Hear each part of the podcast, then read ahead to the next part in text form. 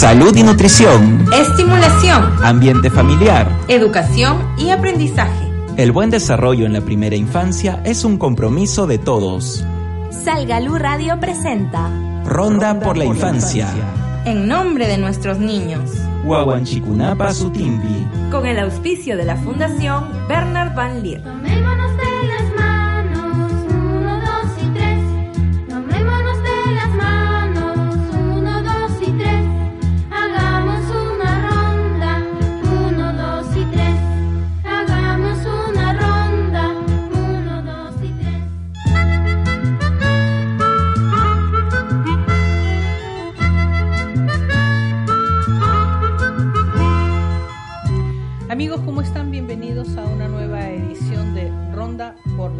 Lógicamente hoy día tendremos pues dos temas que son importantes y lo recalco porque a pesar de las circunstancias en las que nos encontramos en estos momentos bastante difíciles, bastante quizás dramáticas, porque muchas, muchas comunidades se encuentran aisladas y sin poder recibir ayuda. Yo escuché por ahí en los medios que por favor las personas que tienen conocimiento de lugares que la ayuda no ha llegado, que lo informen, pero no alarmistas, no exagerar las situaciones, sino los que realmente necesitan, porque es un desperdicio de tiempo, de apoyo, ayuda a hombre que le quita la voluntad a la gente.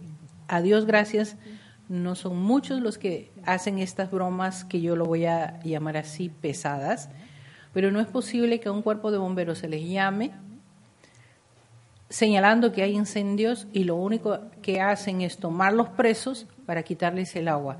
Si se presenta una emergencia de mayor envergadura, de mayor naturaleza y que realmente haya un incendio, ¿cómo se va a responder a estas llamadas? Yo creo que todos debemos tener conciencia, así como yo me quito el sombrero de todas aquellas personas que están realmente haciendo el esfuerzo inusitado de poder ayudar a los hermanos, llevando comidas, llevando pañales, eh, trasladándose de un lugar a otro a los lugares necesitados para ofrecer su ayuda, pues todos hagamos eso. Yo creo que todos tenemos conceptos diversos de lo que representa la vida, pero en estos momentos necesitamos aunarnos a una sola cosa, ayudar al otro, aquel que necesita, ayudar inclusive al vecino, al hermano, ayudar a los animalitos que están muriendo por los huaicos, por la falta de agua, por la misma necesidad. Y cuidémonos, cuidémonos mucho, porque para eso es que todos somos peruanos, no somos extranjeros. E inclusive hay que agradecer a los extranjeros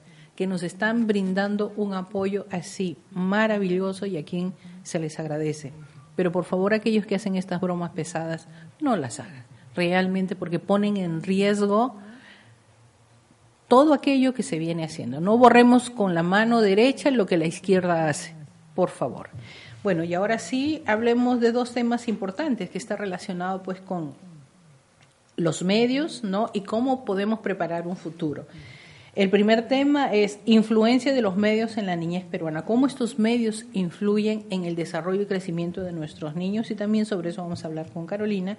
Y preparando un futuro por el esfuerzo inusitado que hacen realmente para poder generar nuevos adolescentes que serán adultos mañana y que tengan un carácter de valores, carácter de responsabilidades y que nosotros esperamos pues que de este grupo de muchachos que están siendo preparados pues tengamos autoridades sensibles, con corazón y sobre todo honestas, que es lo más difícil.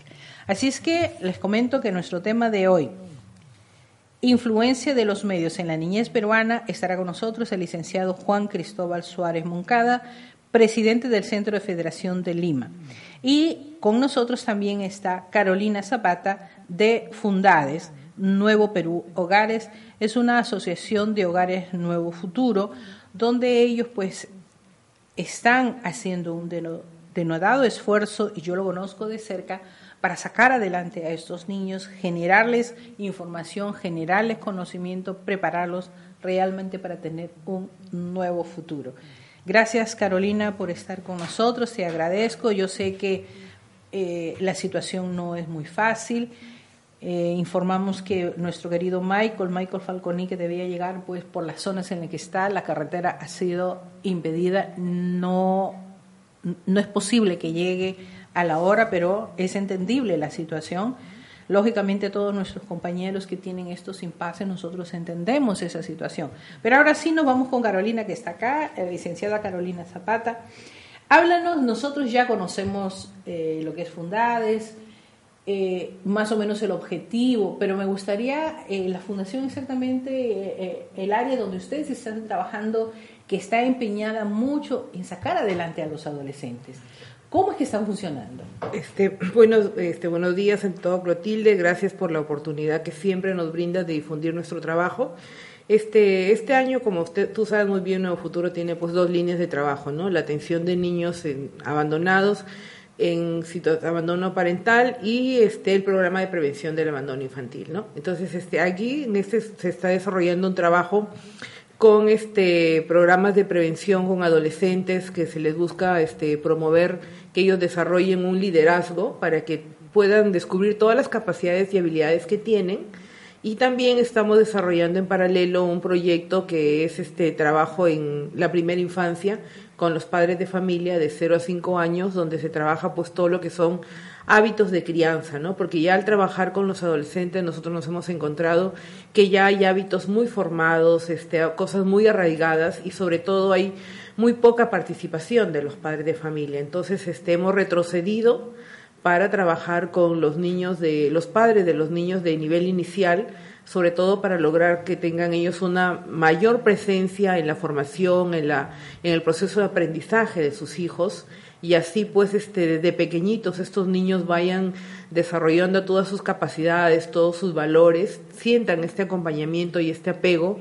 Y después cuando ya este, ellos con el paso del tiempo van creciendo, este, se unen a nuestro programa de formación de adolescentes, pues este, puedan verdaderamente continuar con este con su trabajo porque en realidad son las propias habilidades de los chicos. O sea son ellos tienen mucho mucho potencial mucha creatividad mucha sensibilidad no a veces este somos de un lado de adultos este nos ponemos en un papel de juzgar no pero en realidad los chicos este el mismo proceso que van descubriendo su personalidad, descubren ¿no? su creatividad, sus sentimientos, su forma de expresar este, las cosas, ¿no? Como ellos ahora mismo, ese, ese compromiso que tienen ahora frente a esta realidad que, que está viviendo nuestro país, ¿no? Nos sorprenden con sus campañas de sus eslogan de, solidaridad, sus campañas de reciclaje, la misma campañas de, de ellos mismos están tomando iniciativa de, de organizarse, ¿no? Este, a pesar de que ahorita las clases están suspendidas, nosotros este, sabemos de cerca por las redes sociales que los chicos pues están participando de, de, actividades y que no son indiferentes a la realidad. Eso para nosotros es un indicador de que el trabajo pues verdaderamente está dando resultado, porque es en la acción y en el día a día que se ve esto, ¿no? No es precisamente en, en un foro, en un congreso, sino es en la vida misma que lo que nosotros buscamos, ¿no? que los jóvenes plasmen su, su quehacer, su, sus valores ¿no? en sus propias actividades. Sí, realmente eso es muy importante porque lo que bien señala Carolina es que, como toda mamá, ¿no? Dice, ¿será que lo que le estoy enseñando a mis hijos sirva a ellos vayan a aprender al momento de necesidad lo vayan a ejecutar? En este caso, bajo circunstancias en las que nosotros nos encontramos ahora, pues Realmente eso es lo que está pasando, ¿no? Ustedes pueden ver a ciencia cierta cómo estos niños están respondiendo. Yo creo que eso es lo más importante. ¿Cuáles son los proyectos que ustedes tienen para este año? Porque yo me imagino que este año que mal comienza, no sabemos cómo va a acabar. Dios mediante, esperemos que todo bien pero ¿cuáles son los proyectos que tienen dentro de la Asociación Nuevo Hogar? Este año estamos enfocados, bueno, desde el área de prevención del abandono infantil en el proyecto que se llama Semillas Aprendiendo en Familia. Estamos trabajando en tres instituciones de nivel inicial en, en, en Chorrillos, en la zona de Armatambo. Estamos en la institución educativa Corazón de Jesús, en, este, en el Pronoí Cariñositos y en otra este, institución de nivel inicial Santa Teresa, ¿no? que están en la parte alta, que es una de las zonas de, de más este, pobreza urbana, ¿no? Y de, de, más riesgo social, ¿no? La metodología de trabajo es este eh, que los orientadores familiares, que así se le denomina ahora a las personas que trabajan en el equipo, ellos este, visiten este, al domicilio de, las personas y realicen un proceso de seguimiento y de educación continua. ¿no? Paralelo a eso, los padres van a tener un sostenimiento de talleres en los colegios y la capacitación de los docentes. Luego después el proyecto apunta a realizar trabajos de, estos mismos usuarios que ellos mismos ejecuten acciones en su comunidad.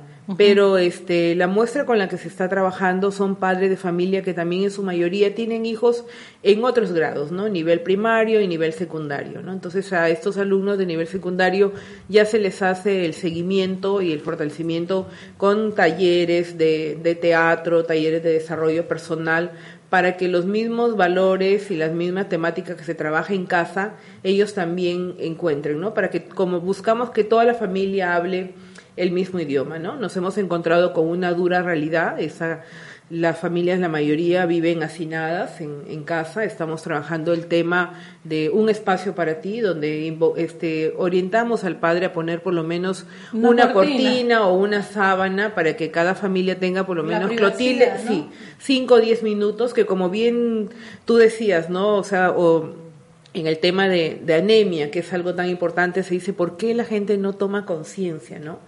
¿Por qué? Pero también pasa en el aspecto social, ¿no? O sea, ¿por qué no nos damos cuenta de que los valores, este, el buen trato a nuestros hijos es algo muy importante que también pues fortalece su personalidad, su ambición para romper este círculo de pobreza, ¿no? Estamos trabajando también lo que es la temática del acompañamiento de los padres de familia en el proceso educativo de los hijos, los vínculos, establecer vínculos adecuados, el apego y la difusión de la nueva ley del no maltrato infantil, ¿no?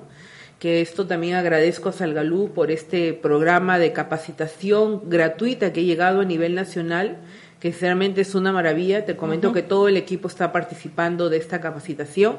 ¿Y por qué estamos a fin? Porque mucha gente este, castiga a sus hijos y piensa que es algo normal. Desconoce de esta ley.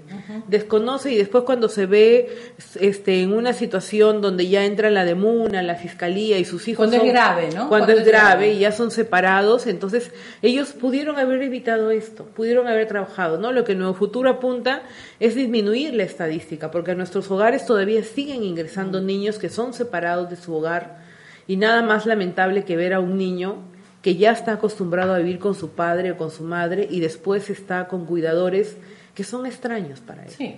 Entonces, este, nosotros queremos prevenir verdaderamente esta situación y es por eso que estamos este, trabajando en, estos proyectos. Bueno, en realidad para lograr un, ay, perdón, un resultado eh, bastante serio en ese sentido, se necesita trabajar fundamentalmente con los padres. Y yo creo que lo que ustedes están haciendo me parece interesante porque el año pasado conversábamos de cómo ustedes estaban queriendo preparar a los niños futuros padres y que no hayan embarazos precoces, que es la problemática mayor, niñas de 14, 15, 16 años ya con responsabilidades de adultos. El problema es cómo llegar a ellos con conocimiento. O sea, yo siempre recuerdo un pasaje de la Biblia que a mí me parece muy interesante, ¿no? Se supone que María, la madre de, Jesús, lo tuvo muy temprana edad, pero ella pregunta, y yo creo que ese debe ser un mensaje que todos debemos de, de reconocer, porque el conocimiento no significa acción. Ella dice, ¿cómo yo puedo tener claro, no es así porque el lenguaje es diferente, dice, pero ¿cómo yo puedo tener eh, un embarazo si yo no conozco a varón? Significa que no ha tenido ningún tipo de relación con, ningún hombre. hombre. O sea, María con su edad a la época expresa un conocimiento de, cómo es la procreación. Desde que el hombre es hombre, la procreación no ha cambiado, es la misma salvo ahora que hay el vitro y, todas esas cosas que son particulares especiales. Pero el procedimiento para llegar a eso es exactamente el mismo también.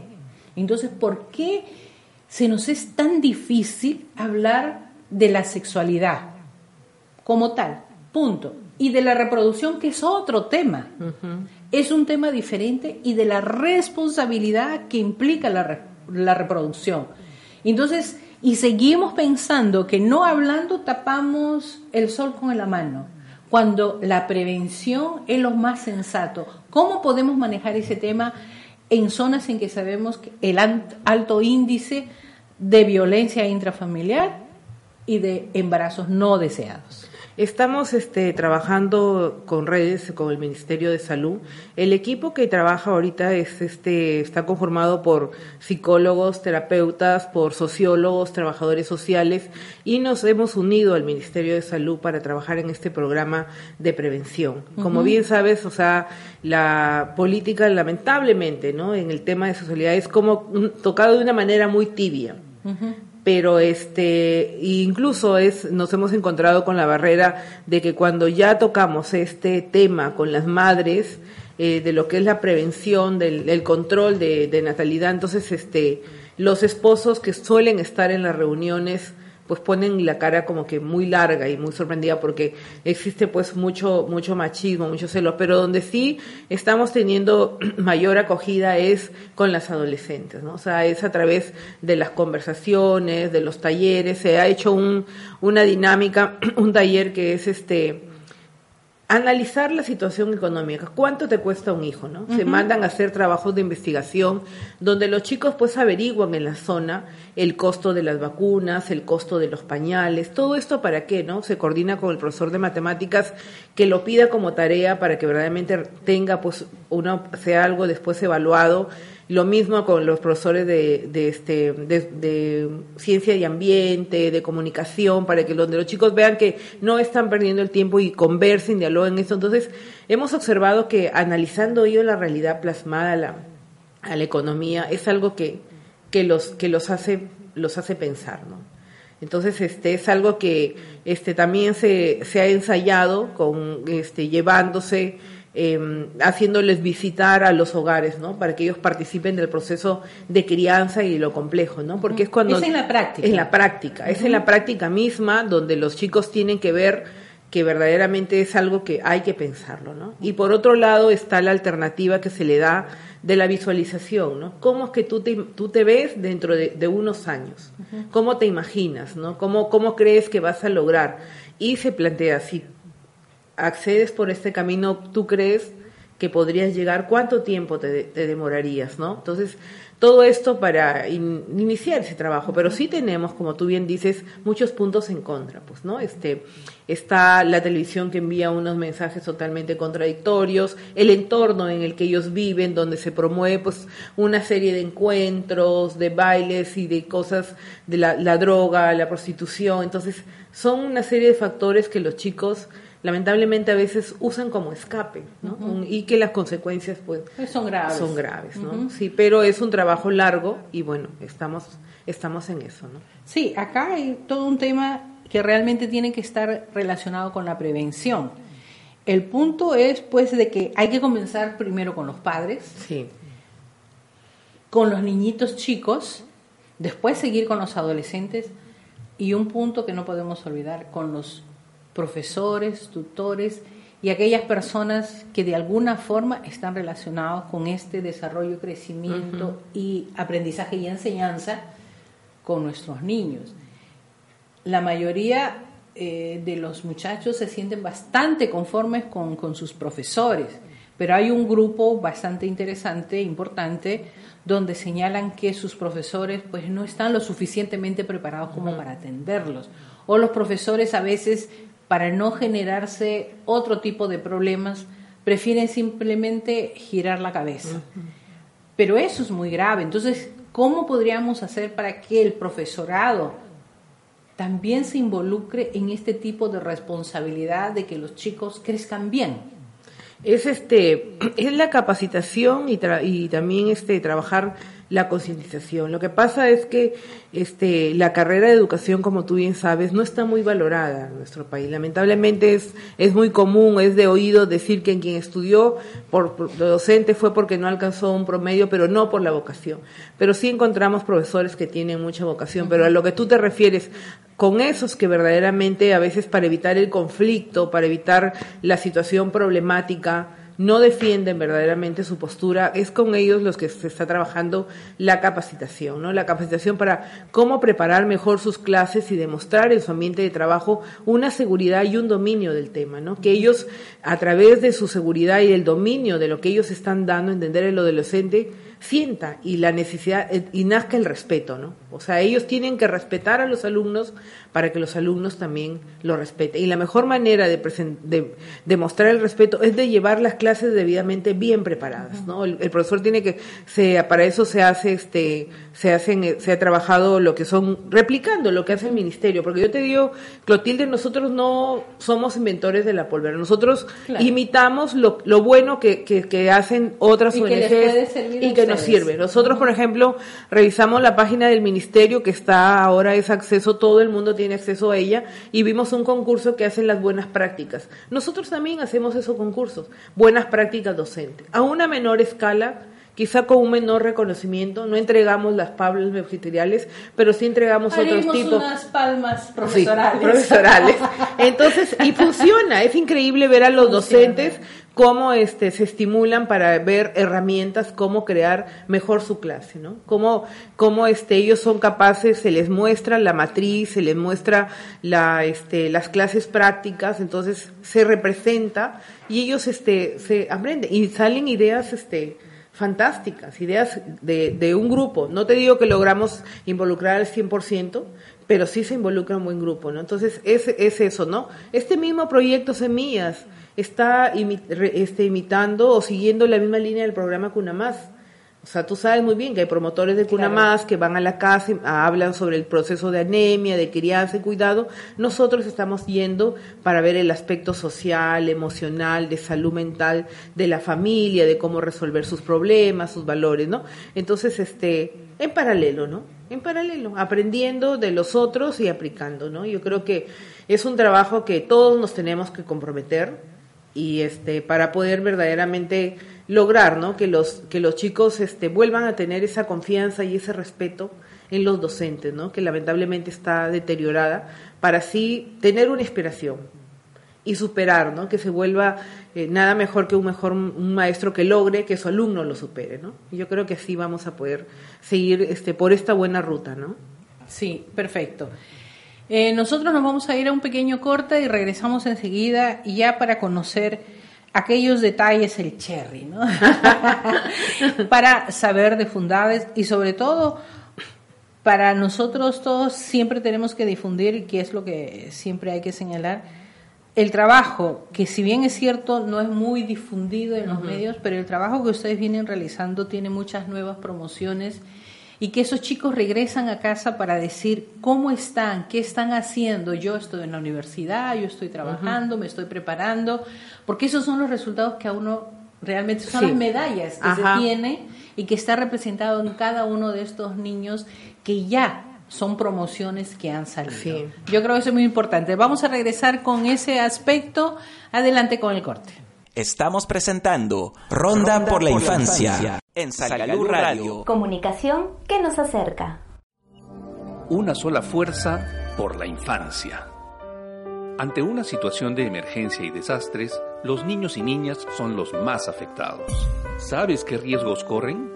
Se incrementan las enfermedades infecciosas y estomacales. Sufren daños psicológicos que generan secuelas y alteran su desarrollo emocional. Muchas veces se tienen que separar de sus familias debido a la muerte de sus padres o apoderados o al desplazamiento de las poblaciones debido a la situación de emergencia. Pueden ser víctimas de maltrato físico y psicológico, explotación infantil y abuso sexual. Pierden los espacios educativos y las clases. Todos, desde el gobierno local, Estado y sociedad civil, Todos tenemos que velar por la seguridad e integridad de la infancia. Una sociedad informada es una sociedad protegida y preparada.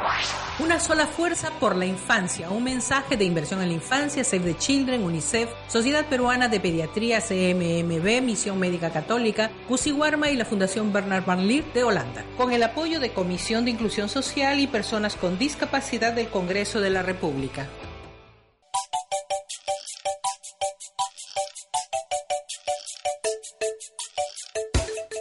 Los derechos del niño son un conjunto de normas de derecho internacional que los protege y que están reglamentados en la Convención de los Derechos del Niño.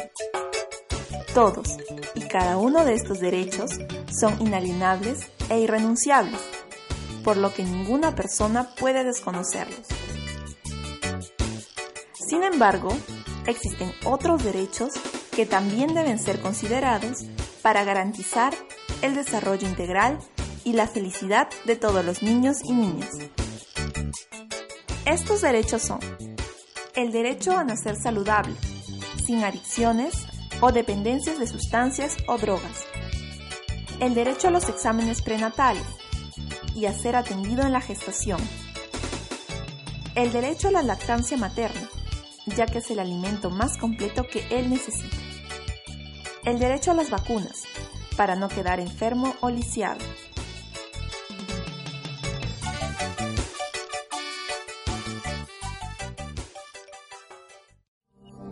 una sola fuerza por la infancia. La higiene en los niños y niñas, especialmente en situación de emergencia y desastres, es fundamental. ¿Sabes cómo atenderlos? 1. Difundiendo prácticas de promoción de higiene, especialmente entre madres gestantes y niños. 2 enseñando a madres y padres a purificar el agua, por ejemplo utilizando dos gotas de lejía por cada litro de agua y dejando reposar por 30 minutos. Esta agua podrá ser apta para el consumo durante 8 horas después de ser clorada. 3. Fomentando la donación de agua embotellada, así como artículos de aseo e higiene como pañales, jabón líquido, pasta de dientes, lejía, entre otros. Una sociedad informada es una sociedad protegida y preparada. Una sola fuerza por la infancia. Un mensaje de inversión en la infancia, Save the Children, UNICEF, Sociedad Peruana de Pediatría, CMMB, Misión Médica Católica, Warma y la Fundación Bernard Van Leer de Holanda. Con el apoyo de Comisión de Inclusión Social y Personas con Discapacidad del Congreso de la República. Salgalú Radio. Comunicación que nos acerca. Estamos presentando Ronda, por, la, infancia, en Salgalú Radio. Comunicación que nos acerca.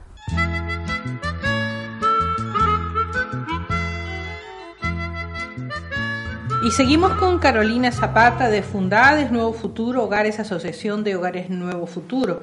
Y yo, bueno, con toda la emergencia y qué sé yo, eh, que me olvidé de señalar que cualquiera de ustedes que esté interesado puede ingresar a la multiplataforma en Facebook Salgalú Radio, Twitter arroba Radio y para descargar o ubicar este espacio es www.salgaluradio.com. Sabemos que Fundades eh, no es que se fundó ayer, ya tiene 25 años, estamos para celebrar este año los 25 años, que es eh, bodas de, de, plata. Bodas de plata, hay que tirar la casa por la ventana, por favor, hay que hacerlo porque realmente se merece y porque si bien es cierto que el público al cual ustedes atienden no es un macro, pero el público micro que atienden y que al decir micro no es que estemos minimizando, sino es un buen porcentaje de jóvenes, de familias, de niños que están siendo atendidos por ustedes, pues dan resultados muy puntuales en las zonas donde ustedes trabajan. ¿Qué es lo que van a hacer primero en este gran aniversario? Y después sería interesante juntar a todos los jóvenes que de alguna forma han manejado esta información y las nuevas formas que ustedes tienen de, de enfrentar los nuevos retos. Mira, como grupo Fundades, este, estamos muy, muy contentos de cumplir estos 25 años. Fundades, bueno, este, junto con todas sus asociadas por este aniversario, ha preparado planes estratégicos, ¿no? Cada sociedad, su, su planificación desde 2017 a 2021 este, que va a ser presentada en una próxima asamblea y lo que está haciendo es este, entrelazar el, trabajo, ¿no? O sea, nosotros como asociación de nuevos, de nuevos hogares, este, tenemos dos líneas de trabajo, la atención de las casas de hogar y la prevención del abandono, infantil, pero esta área que atiende a todos los niños en situación de discapacidad y este año está este, inaugurando o preparando la inauguración de un local en San Juan del Urigancho, porque Aries no solo está ubicado en La Molina, está en, en, Comas y en Vía El Salvador para atender las zonas y en el centro de Lima de, de mayor necesidad, ¿no? O sea, se subvenciona de los locales grandes, o sea, se, para poder brindar tarifas este, sociales en, en, esta realidad que es muy, muy, muy necesaria, ¿no? La atención de personas con discapacidad. Tenemos a Prolabor, que también está este, próximo a abrir su call center, que es donde se le va a brindar trabajo, oportunidad de trabajo a muchas personas con discapacidad. También tenemos a LEA, que es este, lo que ve la educación con personas discapacidad, que ahora está este, ejecutando un proyecto en una universidad en Huancavelica, ¿no? Y como te decía, este, como grupo estamos entrelazando todo el conocimiento, todas las experiencias que tenemos para este para compartir, ¿no? O sea, desde el, este, en educación de nuestro lado nos decían que la Universidad de Huancavelica tiene pues una facultad de educación y a Nuevo Futuro le corresponde toda la experiencia desde 2008 que ha ido generando en este proceso de, de, proyectos y sobre todo de trabajo con los docentes, difundirlo ¿no? hacia, hacia Huancavelica para que esos jóvenes que van a ser formados como docentes ya pues salgan con esta preparación. ¿no? Nada más gratificante para nosotros que nuestra experiencia se vaya se vaya a compartir, ¿no? Y este, estamos, este, como te digo, muy contentos por, por ver el, el, logro de un trabajo silencioso, ¿no? Agradecemos a, Salgalú, que es la uno de los medios más importantes que siempre nos ayuda a difundir nuestros nuestro, nuestro trabajo, pero, pero bueno, ahí estamos, ¿no? Después de 25 años. Y en relación a lo que me decías, ¿no? Comentábamos fuera de, del aire de de los chicos trabajo también, estamos contentos, ¿no? Ahora los del programa acercándonos formando formadores que terminó en el 2016, sí tenemos chicos que nos están ayudando, jóvenes ahora en este nuevo proyecto Semillas. ¿Cómo nos ayudan? Ellos mismos, mira Clotilde, nos han hecho mapas para orientarnos a los orientadores a subir a las casas. Nos han dicho cuáles son las zonas de riesgo, por qué lugares nosotros no debemos ir, por qué lugares debemos ir. Ellos este, nos ayudan a preparar los materiales, incluso nos esperan en puntos estratégicos para ayudarnos a subir los refrigerios, las cosas. Entonces, ¿qué más gratificante ver que el trabajo verdaderamente funciona? O sea, hay un vínculo este, de, de comunicación. Y las redes sociales sirven porque la página del Facebook de Acercándonos está vigente. Y es ahí donde nosotros nos enteramos a través de sus publicaciones cómo es que ellos están yendo en su día a día, ¿no? Pero eso es muy importante porque realmente eh, la teoría es algo que se tiene que dar, ¿no? Y una de las cosas que, que yo siempre he valorado en la formación que he desarrollado a lo largo de la vida ha sido no solamente la parte teórica, sino cómo aplicar esa teoría al día a día, a la práctica, que es lo que ustedes están señalando. Y realmente hay que poner a los jóvenes en situaciones reales y no en cubículos de fantasía, porque realmente eso no lleva a nada. Y algo que siempre me pareció muy importante, y yo lo he escuchado también con tus jóvenes, cuando señalaban, háblenos con la verdad no nos mientan, no nos engañen porque nosotros no somos tontos. Y eso es muy importante, porque ellos confían en lo que uno les va a decir y lo, que uno les va a decir pues tiene que ser algo muy, muy real, muy concreto y muy de la vida.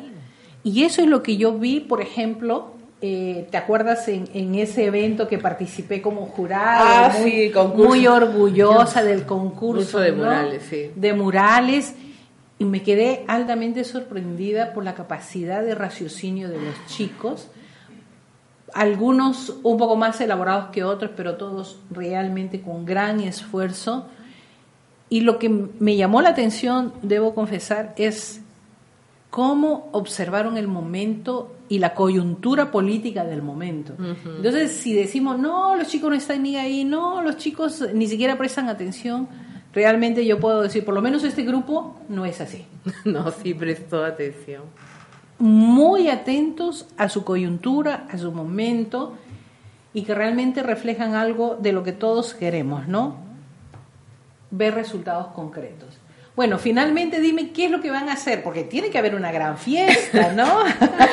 bueno, este, nosotros... Eh, Yo siempre voy detrás de las fiestas. De las fiestas. pero no es una es una celebración, una misa. Luego nos estamos este mudando, bueno, porque tú sabes, este la Fundación Pedro de Osman, donde son nosotros habitamos una de las casas y está en proceso de reestructuración. Hemos sido reubicados en, en otra casa que está bastante cerca de Montero Rosas. Se va a bendecir la casa. Estamos en pleno proceso de, mudanza.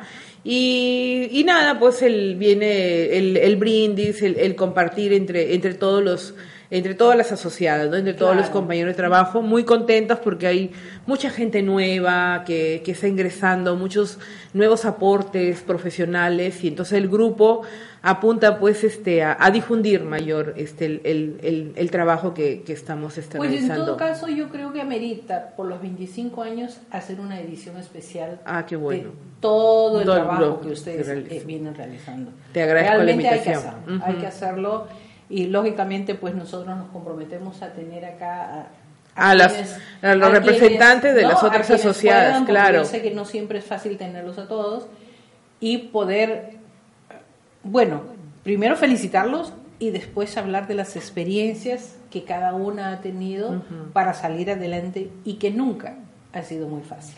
Sí, sí, de verdad, ¿no? Porque son 25 años, como es una fundación para el desarrollo y la solidaridad y, y entonces este es, es bastante el trabajo, pero es, este, a mí me da mucho gusto, mucho gusto ver cómo hay mucho profesional con, con muchas ideas, mucha, mucha sensibilidad, ¿no? Para, para trabajar, porque tú sabes muy bien, o sea, somos ONGs y fines de lucro, entonces este, los sueldos no son los mejores, las condiciones no son las mejores, pero el trabajo, pero el trabajo es más gratificante. el trabajo, el es, trabajo Es, es, mejor, el proceso, la experiencia que tú ganas, porque ahorita tenemos jóvenes que han egresados en pleno proceso de formación, lo que ellos te dan, lo que tú aprendes y lo que tú enseñas, sinceramente para mí es un es una gran motivación ¿no? el hecho de, de que te que consideren tus conocimientos y que tú los escuches a ellos y después se plasme este trabajo en el día a día y más aún el el reconocimiento, el cariño de la gente, ¿no? Cuando tú subes ya pues al cerro, porque subimos a los cerros, esa, ese, ese gracias, ¿no? De, este, gracias por estar gracias acá. por estar acá, ¿no? Porque gracias señorita por la visita, ¿no? Mm. Y bueno, ya vamos ahora, este, que no son apropiadas, pero la, la solidaridad y la gratificación de la gente es increíble, ¿no? Digo, señora, por favor, no, no se ponga en compromiso, o sea, no, no, que un cafecito, no, porque nosotros sabemos las necesidades que Lo tiene. Que eso significa. Que significa, pero, pero mira, está ahí, ¿no? Y eso te hace cada día más humano y te hace exigirte como ser humano y como profesional que debes irte preparando para dar lo mejor. Cierto. Sí. Muchísimas gracias, eh, Carolina. Realmente te agradezco tu tiempo. Yo sé que has tenido que salir, dada la emergencia, igual estás con nosotros, eso te lo agradezco. Más adelante prepararemos este especial por los 25 años. Les haremos pues este la programación del caso porque lo amerita y nosotros nos sentimos realmente muy orgulloso de tener amigos como ustedes, porque nosotros ya pasamos, ¿no? sí. La barrera del invitado Ajá. para el programa. Ya, yo creo que a estas alturas ya sí. somos amigos, amigos que contribuimos a la misma causa que uh -huh. son nuestros niños. Yo creo que eso es lo más importante. Gracias por estar con nosotros. Un saludo final.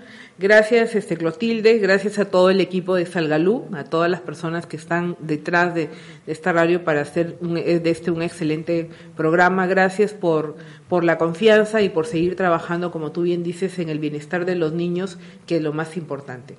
Y bueno, como me uno a, a tus palabras iniciales, que pongamos todos de nuestra parte para continuar día a día en esta dura realidad que estamos viviendo, pero que no nos amilane, ¿no? Porque va, estoy segura de que vamos a salir adelante. Gracias. Buenos días. Gracias, Carolina. Y nosotros eh, nos vamos a un pequeño corte e inmediatamente regresamos con nuestro invitado el licenciado Juan Cristóbal Suárez Moncada, quien es presidente del Centro de Federación de Lima, con el tema Influencia de los medios en la niñez peruana. Vamos al corte. Estamos presentando Ronda, por, la, infancia, en Salud Radio. Comunicación que nos acerca. Una sola fuerza por la infancia. La educación de los niños y niñas, especialmente en situación de emergencia y desastres, es fundamental. ¿Sabes cómo atenderlos? 1. Implementar espacios o aulas provisionales para brindar clases de forma gratuita. Es importante que estén techados y tengan acceso a servicios higiénicos y agua. Los niños y niñas tienen derecho a aprender en un lugar donde se sientan cómodos y seguros. 2. Fomentando la donación de útiles escolares como lápices, colores, cuadernos, hojas, plumones, crayolas, entre otros. 3 priorizando actividades socioemocionales, lúdicas y proyectos de aprendizajes a través del juego y sobre todo brindándoles mucho afecto. Una sociedad informada es una sociedad protegida y preparada. Una sola fuerza por la infancia. Un mensaje de inversión en la infancia, Save the Children, UNICEF, Sociedad Peruana de Pediatría, CMMB, Misión Médica Católica, Warma y la Fundación Bernard Van Leer de Holanda. Con el apoyo de Comisión de Inclusión Social y Personas con Discapacidad del Congreso de la República.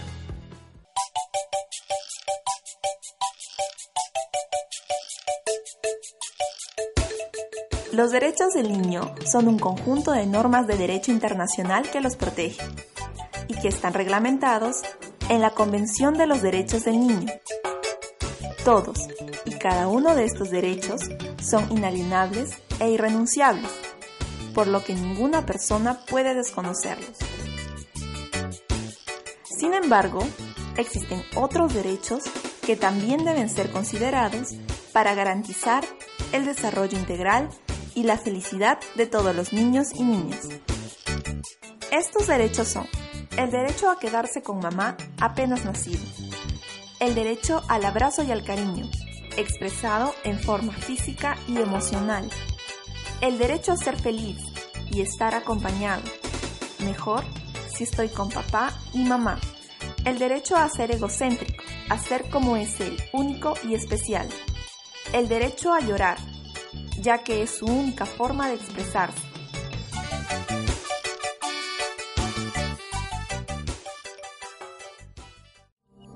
Una sola fuerza por la infancia.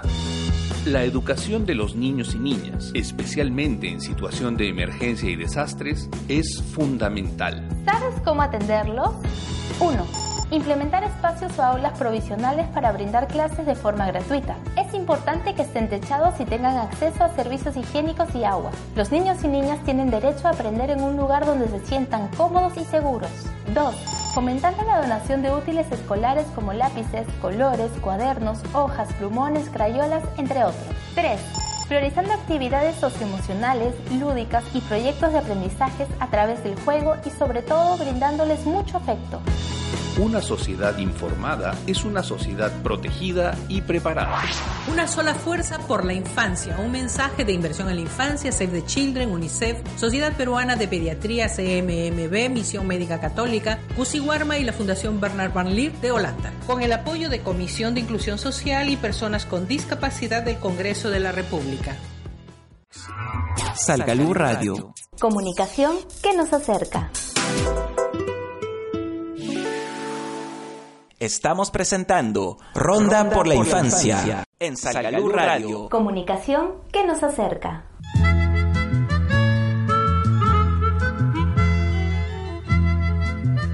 Bueno amigos, como hemos señalado en la presentación, en estos momentos nos encontramos con el licenciado Juan Cristóbal Suárez Moncada, presidente del Centro de Federación de Lima y lógicamente el tema que vamos a tratar hoy día es un tema muy importante y muy actual, ¿no? Y yo creo que siempre ha sido actual en todos los momentos desde que aparecieron los medios de comunicación.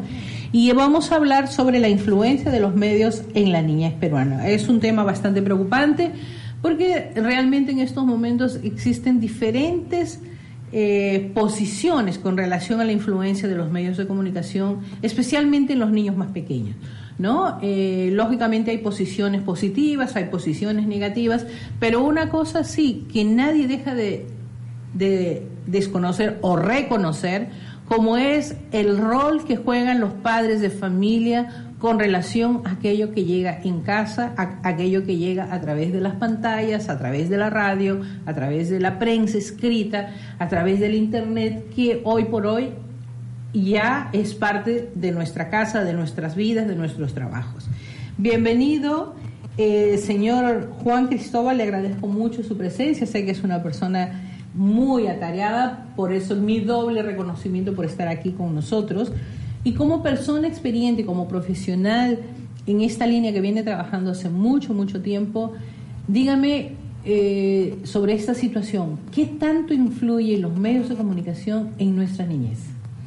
Muy buenos días amigos, eh, buenos días Clotilde, es un honor para mí compartir los micrófonos de Salgalú Radio, un esfuerzo que debiera replicarse en todo el país porque precisamente medios como el de ustedes son los que pueden hacer la contrapartida a esa avalancha que hay de atentado contra la dignidad de los niños, precisamente de esos medios de comunicación. No en vano, la Organización Mundial de la Salud en su momento dio la voz de alerta acerca del deterioro de la salud mental en el mundo ¿Por qué el Perú iba a ser una excepción?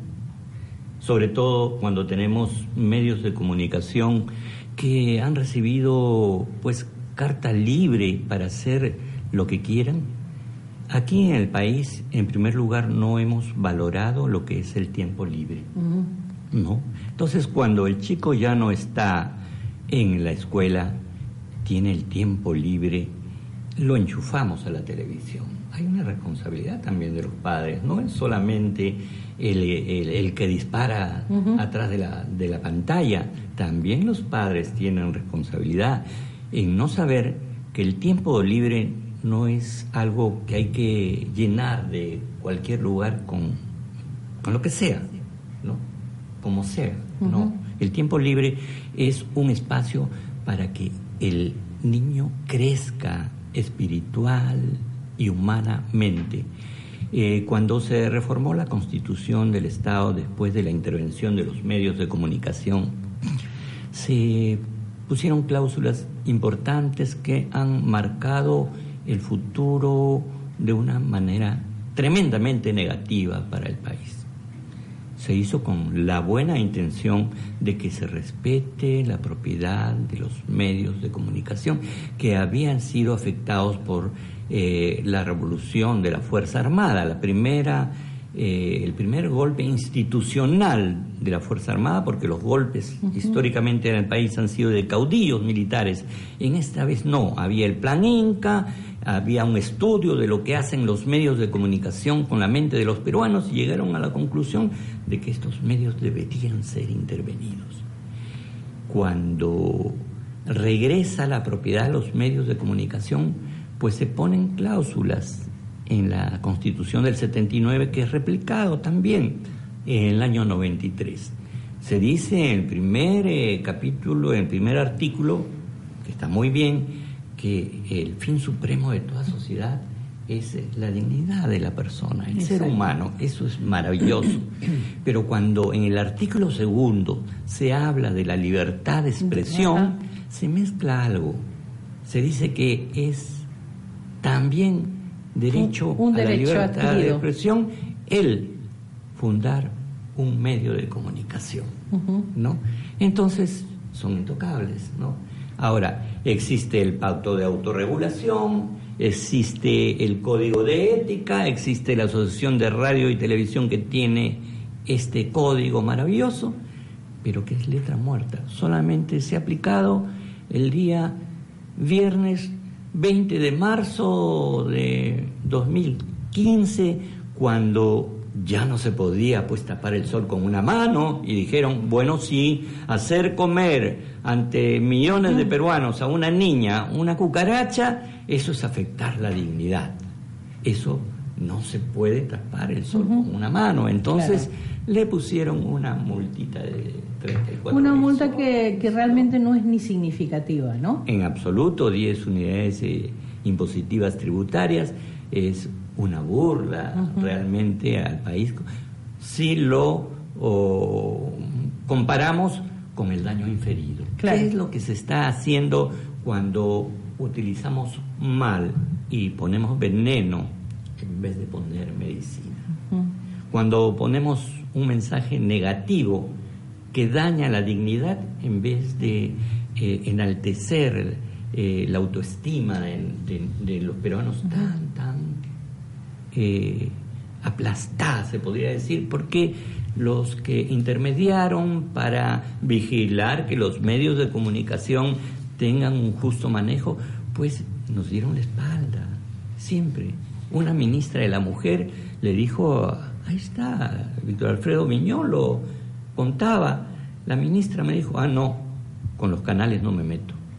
Es decir, hay un problema grande acá, la necesidad de revalorar qué es la infancia para el Perú y ponerla en la agenda nacional en primer lugar. Exacto. Es tema de prioridad y darle todos los recursos a organizaciones no gubernamentales, de la sociedad civil, a los gobiernos locales, a los gobiernos regionales, para que creen espacios y oportunidades para el desarrollo espiritual y material de la gente.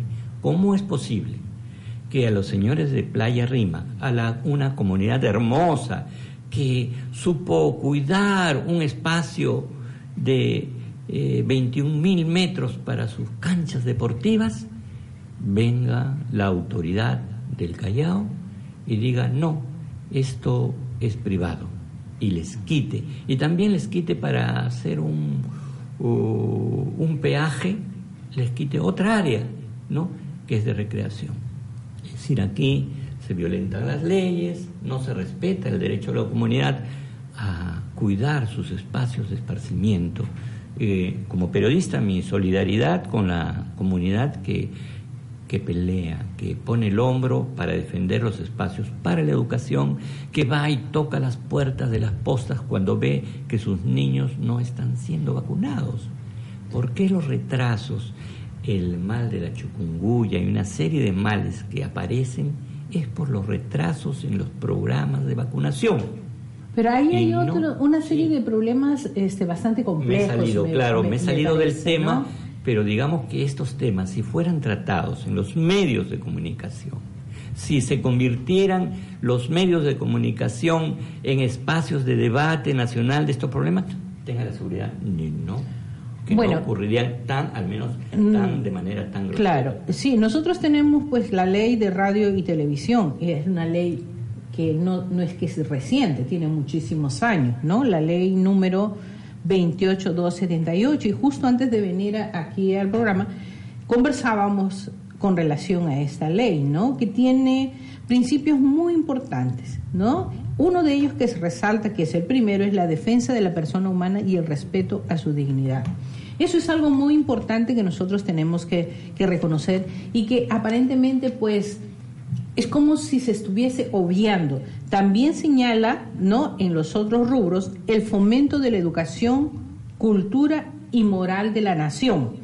También habla sobre la protección y formación integral de los niños y adolescentes, así como el respeto de la institución familiar, la promoción de los valores y la entidad nacional, la responsabilidad social de los medios de comunicación y finalmente lo que destaca el respeto al código de normas éticas.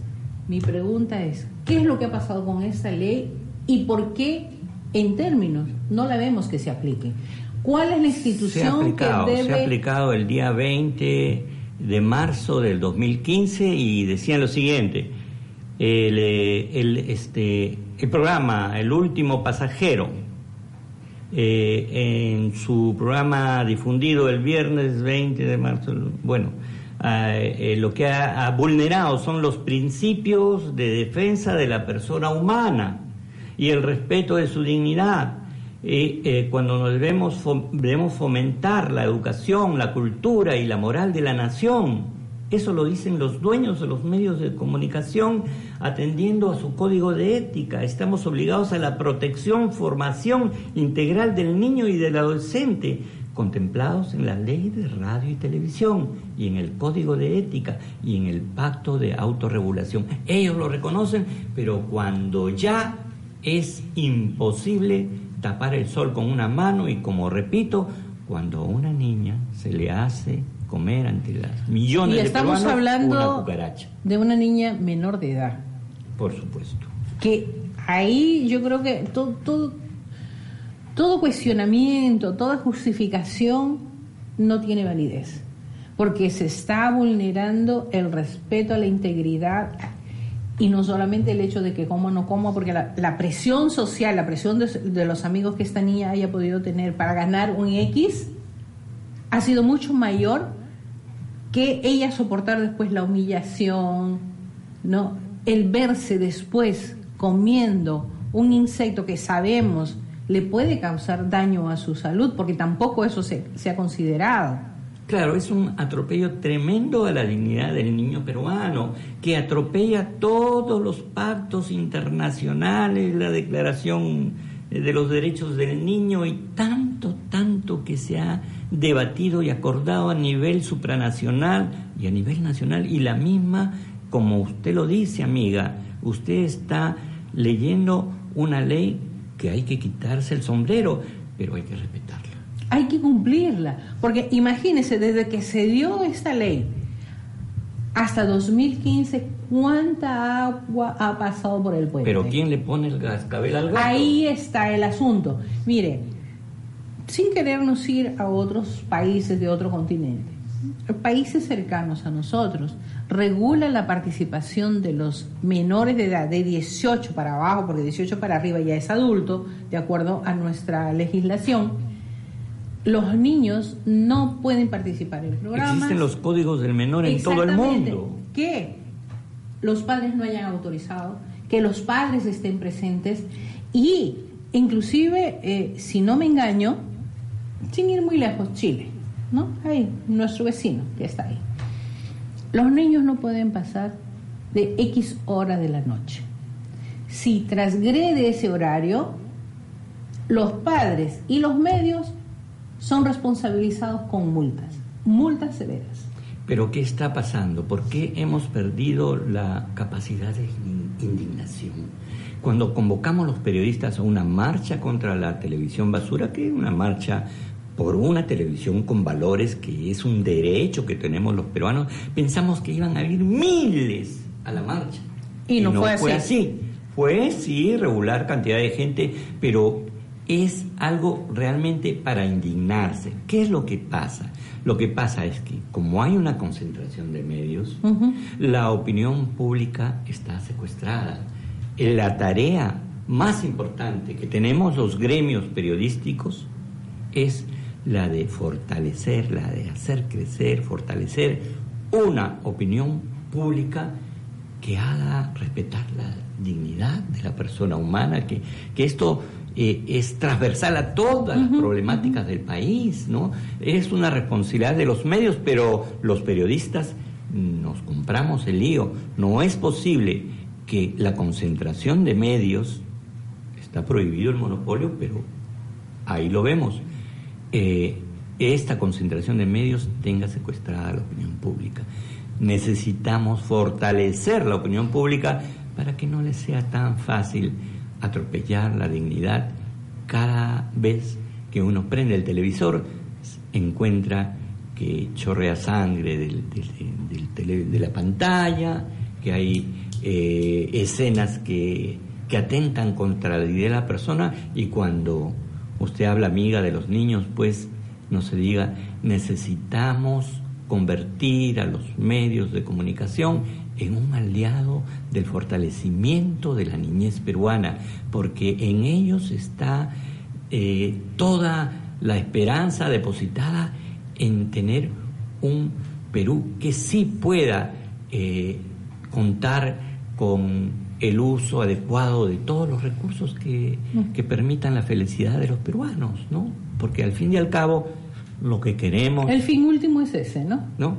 Es pues la dignidad del hombre y cuando pues en Kazajistán se reunieron todas las autoridades del mundo en el ámbito de salud llegaron a la conclusión de que salud era tener derecho a una buena vivienda con buenas condiciones de salubridad, a un trabajo seguro, que no era solamente el recetar, no era solamente el operar, que salud era eh, resolver todos los problemas que tienen que ver con el ser humano. Y ese espíritu de Kazajistán se ha perdido. El problema mayor que tenemos, yo creo que un poco como bien señala usted, es que la perspectiva de lo que se necesita, de lo que se quiere y de lo que vende tienen caminos diferentes. Acá tenemos un órgano que se supone debe regular el control de calidad de lo que se emite, que debe haber un registro único que sanciona cuando en ciertos horarios se transmite cierto tipo de programas que para nuestros menores de edad no son entendibles, no son comprensibles, pero sí sabemos que una imagen repetitiva retumba en el cerebro de nuestros niños, especialmente los más pequeños. La pregunta es, ¿dónde está ese organismo y qué es lo que debería hacer? O simplemente, ¿qué es lo que ha pasado? ¿Por qué se ha perdido ese espíritu de respeto de prevención y de guardar a nuestros niños, y voy a utilizar una palabra que no está muy de moda, la inocencia de nuestros niños. Ojo, que inocencia no significa no conocer. La inocencia es el conocimiento cierto de lo que representa la vida. ¿Qué es lo que ha pasado? Realmente hay que admitir, en esto la responsabilidad cae en todos. Nadie se salva porque es bueno decir, bueno, estos señores de la televisión basura nos envían venenos, pero entonces cuando nuestros hijos nos preguntan, y papá, ¿qué tú has hecho para que esto no siga así? Realmente hay una responsabilidad muy grande de todos. Y es que hay que cambiar la tortilla, voltear la tortilla, porque lo que estos señores tienen como rasero es el rating. Y el rating no puede ser el rasero para medir qué lugar y qué rol le vamos a dar a un medio de comunicación. ¿Y dónde están pues los valores? ¿No? Entonces tenemos que ir al rescate de los valores, tenemos que fortalecer la regulación, los organismos encargados de regular no deben estar pintados. El Ministerio de Transportes y Comunicaciones se hace loco, ¿no? Es decir, no puede eh, siquiera pensar en tocar la puerta de un canal para, para notificarlo. Y Siendo que tiene la responsabilidad y la obligación. Claro. Y bueno, eh, algo bueno que ha sucedido últimamente es de que ya el Canal 7 no estamos, no está en manos de la PCM, ¿no? Porque la, eh, el, gabinete ministerial es algo capturado por, por intereses subalternos. Hay que aceptarlo, hay que decir la verdad, no tenemos por qué engañar a la gente. Y eso siempre han sido los gabinetes ministeriales, ¿no? Entonces, no era sano que el medio, que es de todos los peruanos, estuviera en manos de la PCM. Y ahora, muy, y yo felicito al gobierno por haber pasado el, Canal 7 al Ministerio de Cultura pero no es suficiente. Hay que convertir a Canal 7 en un medio público, con presencia de los colegios profesionales, con presencia de la sociedad civil, que esté fiscalizando y viendo qué es lo mejor que le podemos dar, no solamente a la sociedad, sino principalmente a los niños que han sido privados de una televisión de calidad, que es un derecho de ellos. No es que estemos reclamando algo que no corresponde. Bueno, este es un negocio, si tú quieres lo tomas, si tú quieres lo dejas, cambias de canal y ya. Y esa no puede ser la explicación. En realidad esa, es, esa es, la explicación más sencilla para proteger los intereses. Yo creo que no, nadie, por lo menos yo personalmente no estoy en contra de los intereses, de las negociaciones, de que la gente tiene que trabajar, que la gente tiene que ganar, porque nosotros también trabajamos para ganar. Pero eso no significa que vamos a alterar las normas, la ética, los valores que debemos preservar. Nosotros nos vamos a ir a un pequeño corte y vamos a regresar enseguida. Estamos conversando con el licenciado Juan Cristóbal Suárez Moncada, presidente del Centro de Federación de Lima. Así es que en un pequeño corte y regresamos enseguida. Estamos presentando Ronda, por la, infancia, en Salgalú Radio. Comunicación que nos acerca.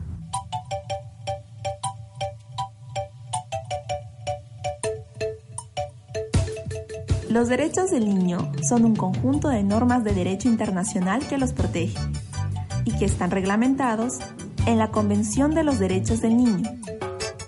Todos y cada uno de estos derechos son inalienables e irrenunciables, por lo que ninguna persona puede desconocerlos. Sin embargo, existen otros derechos que también deben ser considerados para garantizar el desarrollo integral y la felicidad de todos los niños y niñas. Estos derechos son el derecho a nacer saludable, sin adicciones o dependencias de sustancias o drogas, el derecho a los exámenes prenatales y a ser atendido en la gestación, el derecho a la lactancia materna, ya que es el alimento más completo que él necesita, el derecho a las vacunas, para no quedar enfermo o lisiado,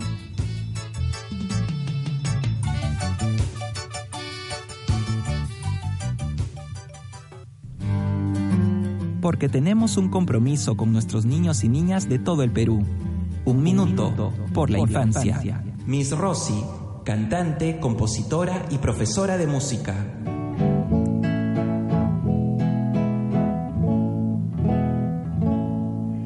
Los niños son el futuro del planeta. Hagamos de ellos seres mejores que nosotros. Y para eso la música nos puede ayudar.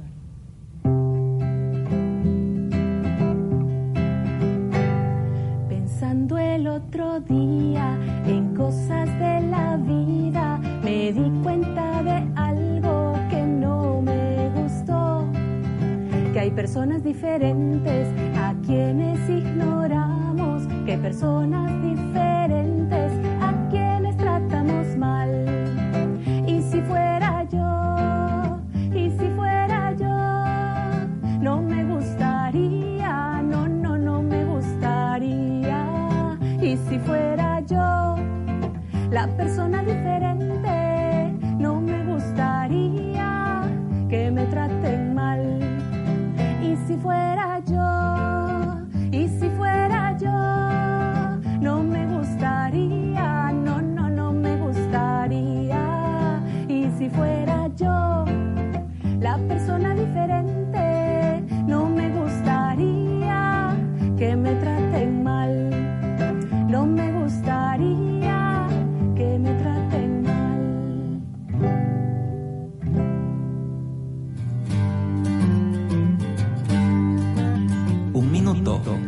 infancia.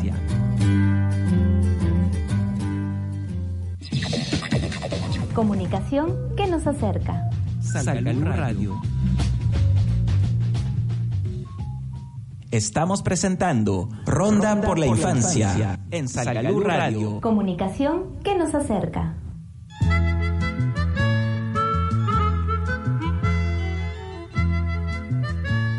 Bueno, nuevamente con ustedes estamos con el licenciado Juan Cristóbal Suárez Moncada, presidente del Centro de Federación de Lima. Y con él, bueno, ya eh, hemos eh, podido observar todo un planteamiento y una preocupación que tenemos con relación a esta influencia de los medios en la niñez del Perú y que lógicamente a todos nos concierne velar por proteger a nuestra niñez. Realmente, y cuando se habla de niñez es eh, niñez de la primera infancia, de la segunda, el adolescente en todas sus fases, del joven desde antes de los 18 años. Esa es nuestra responsabilidad. Lógicamente hay una serie de normas, las leyes están dadas, las normativas están dadas. Eh, inclusive eh, el Ministerio de Educación tiene su propio criterio y pensamiento con relación a cómo prevenir cierto tipo de influencia en nuestros niños. Y tenemos un otro elemento que es bastante importante y que se ha metido en nuestras casas, ¿no? Tenemos la televisión, la radio, la prensa escrita, pero hay un elemento bastante importante que se llama Internet a través de las computadoras, que también tiene que ser vigilada y yo creo que nuestra ley no le alcanza, no le llega porque hay que rever esta ley. ¿Cómo podemos manejar toda esta situación para prevenir cualquier tipo de problemas que se presenten en el desarrollo de nuestros niños? Eh, una cosa es la, protesta. La protesta es legítima, ayuda a incentivar y promover la indignación que es necesaria para estremecer al país y orientarlo a buscar soluciones.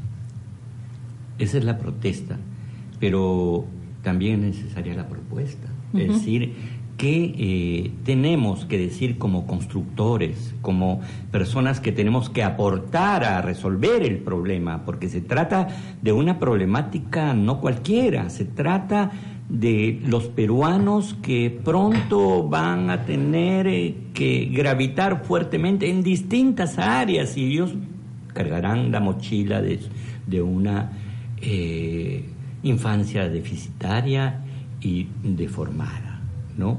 Entonces, ¿qué es lo que urge en este momento? En primer lugar, hay que reflotar el INTE, el Instituto Nacional de Teleeducación. ¿De dónde salió el Canal 7? Yéndonos a revisar brevemente la historia, vemos que salió justamente del INTE. En el INTE se volcaron un grupo de talentosos educadores y técnicos en medios de comunicación y recibimos la donación de medio transpondedor del, del Panansat, del satélite. Se creó Canal 7 y ahí tenemos una franja a cambio de darles el, el canal vida propia para el Estado, ¿no? que debió ser un ente público, pero no se hizo, porque digamos no había en ese momento las condiciones de corrientes de opinión bastante maduras como para saber diferenciar que es un canal que pone los reflectores en cada palabra que dice un ministro o un presidente, ¿no? Y que se convierte en una caja de resonancia y de propaganda del gobierno de turno a un canal público de todos los peruanos, de carne y hueso, que reflejara lo que queremos realmente de un medio de comunicación. ¿Cómo lo haríamos con, como, eh, con manos de artesano, con los medios que fuera posible hacerlo, pero hacer un canal nuestro de los peruanos? Y eso se debe, no hay que renunciar a eso, hay que, eh, la idea es reponer el Instituto Nacional de Teleeducación vincular fuertemente las pantallas a la educación, a la formación de la primera infancia sobre todo. Los pequeños no pueden estar en una situación de abandono. Son la última rueda del coche. No hay que engañarnos, hay que decir la verdad. Los niños no están en la agenda nacional y si lo están es solamente para decir, bueno, aquí figuran, pero no se trata de figurar. ¿Y qué hacer con los medios que atentan contra la dignidad de los niños? ¿Quién les... Ahí están las leyes. Usted los ha, leído la, ley de radio y televisión, es maravillosa. Es, reivindica el derecho al respeto a la persona humana, a la niñez. A la educación, a la, formación, a los valores. Y a la dignidad. ¿Y cómo hacer para que eh, estos atentados contra la salud mental y a la formación de los niños no quede en una ley muerta, en el papel. Tiene que ser un poderoso movimiento de la sociedad civil, ¿no? El que a través de medios de comunicación conscientes como Salgalú Radio, yo los felicito por esta labor, ¿no? Porque es necesario difundir la verdad más que con la verdad. Pero ahí, ahí nos sentimos pues atados un poquito, ¿no? O sea, son limitados los medios. Los, medios son limitados, la buena voluntad realmente es importante, pero no es lo único que se debe Hay que democratizar el espacio radioeléctrico, pero ¿cómo podemos lograr que no se persiga a los medios comunitarios y se les diga que son radios pirata y se les eh, incaute sus antenas y sus equipos de transmisión, ¿no? Es decir, ahora es necesario impulsar la radio comunitaria, porque la radio comunitaria es la radio de la propia comunidad, en que la, la, propia comunidad se hace presente en el escenario nacional. Bueno, pero ahí también no podemos permitir que se alteren las normas, porque nosotros estamos hay que pues, cambiarlas, mejorar las normas. estamos persiguiendo porque se cumplan. Eh, ¿Qué hace la gente? ¿Qué hace la gente cuando no le permiten licencia, ni oportunidad, ni créditos para formar su radio comunitaria? Bueno, hace milagros, araña la tierra y pone su antenita y, compra como sea un transmisor. Pero no sigue las normas, que ahí está el problema. Ahí es la ausencia, ahí está la ausencia de la comunidad. Generar en la comunidad una corriente que haga factible que toda incursión de la comunidad en un medio de comunicación, para crear un medio de comunicación, lo haga al servicio de la comunidad y no al servicio de una persona. Eso es... Eh, eh, Ese sería el espíritu. El espíritu. Y las comunidades están dispuestas a generar radios comunitarias que se les dé la oportunidad y el Ministerio de Transporte debe dar oportunidad a todas las comunidades que quieran hacer su radio comunitaria, porque el medio de la sociedad civil, es un contrapeso al tremendo peso que tienen los grandes medios que envenenan y lanzan eh, veneno a la mente de los, de los peruanos. Tenemos que tener ese contrapeso. A mí me parece que sí, que las comunidades tendrían el derecho, pero en todo caso se tiene que establecer un cambio en las normativas que regulan la formación de los diferentes medios. Se pueden hacer con leyes locales, pero porque una ordenanza, una ordenanza, es que el gobierno local es eh, la parte más del Estado más cercana a la sociedad civil y sus, sus ordenanzas son leyes locales. Pero hasta ahora a que los gobiernos locales no, funcionen de espaldas a la comunidad y que los alcaldes, en vez de ser alcaldes corruptos, sean alcaldes al servicio, sean barayos, sean eh, autoridades al servicio de la comunidad y den leyes locales que permitan a la comunidad hacer su medio de comunicación.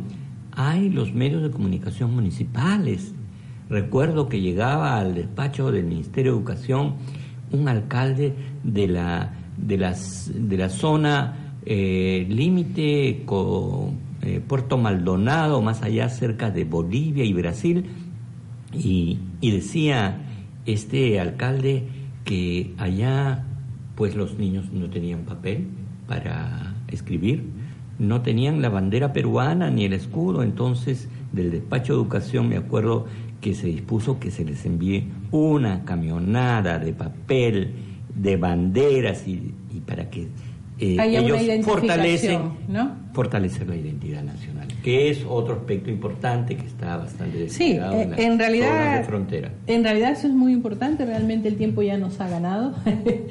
nos hemos pasado de, de los límites, pero me parece que es muy saludable y yo creo que acá se ha planteado, pues agradeciéndole su participación, se ha planteado una serie de, exigencias y requisitos que son importantes justamente para prevenir que la influencia de los medios de comunicación que es, está en nuestro día a día, pues sean saludables en el desarrollo de nuestros niños, porque no podemos dejar de reconocer que su participación en nuestra vida es un bombardeo continuo y entonces nuestra responsabilidad como padres de familia es poder proteger a nuestros niños. Y también que cuando se hable de la currícula para la primera infancia, también se tome en cuenta la experiencia de aquellos maestros que por edad han sido despedidos, pero que son realmente lumbreras andantes y que ellos pueden decir, ¿cómo es posible que a los niños no se les inculque que el agua es un derecho humano?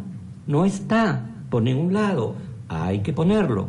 Entonces hay que escuchar la experiencia, porque los peruanos que, que ya son de andar pausado, que visten canas, es un recurso humano muy valioso que puede decir cómo mejor hacer un medio de comunicación con un mejor mensaje educativo. Así porque ellos tienen lo que no tienen los nuevos eh, maestros, experiencia.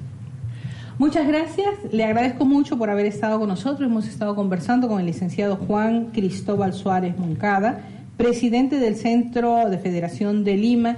Le agradezco mucho su, su, presencia. Ahora sí, nosotros nos vamos a un corte y regresamos. Estamos presentando Ronda, por, la, infancia, en Salgalú Radio. Comunicación que nos acerca.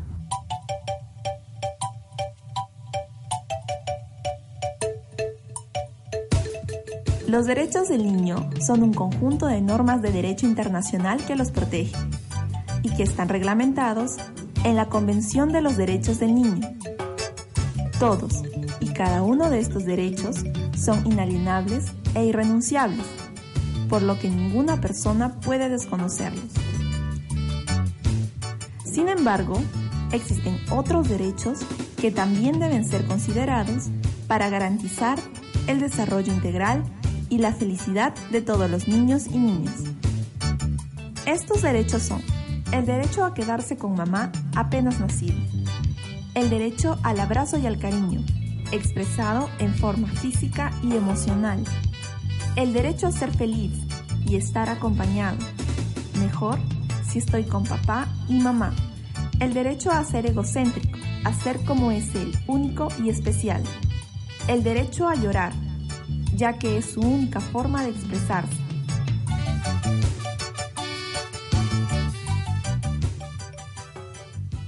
Estás escuchando Salgalú Radio. Comunicación que nos acerca. Estamos presentando Ronda, por, la, infancia, en Salgalú Radio. Comunicación que nos acerca. Salgalú Radio presentó Ronda por la infancia. En nombre de nuestros niños. Huahuanchicunapa Sutimpi. Con el auspicio de la Fundación Bernard Van Leer.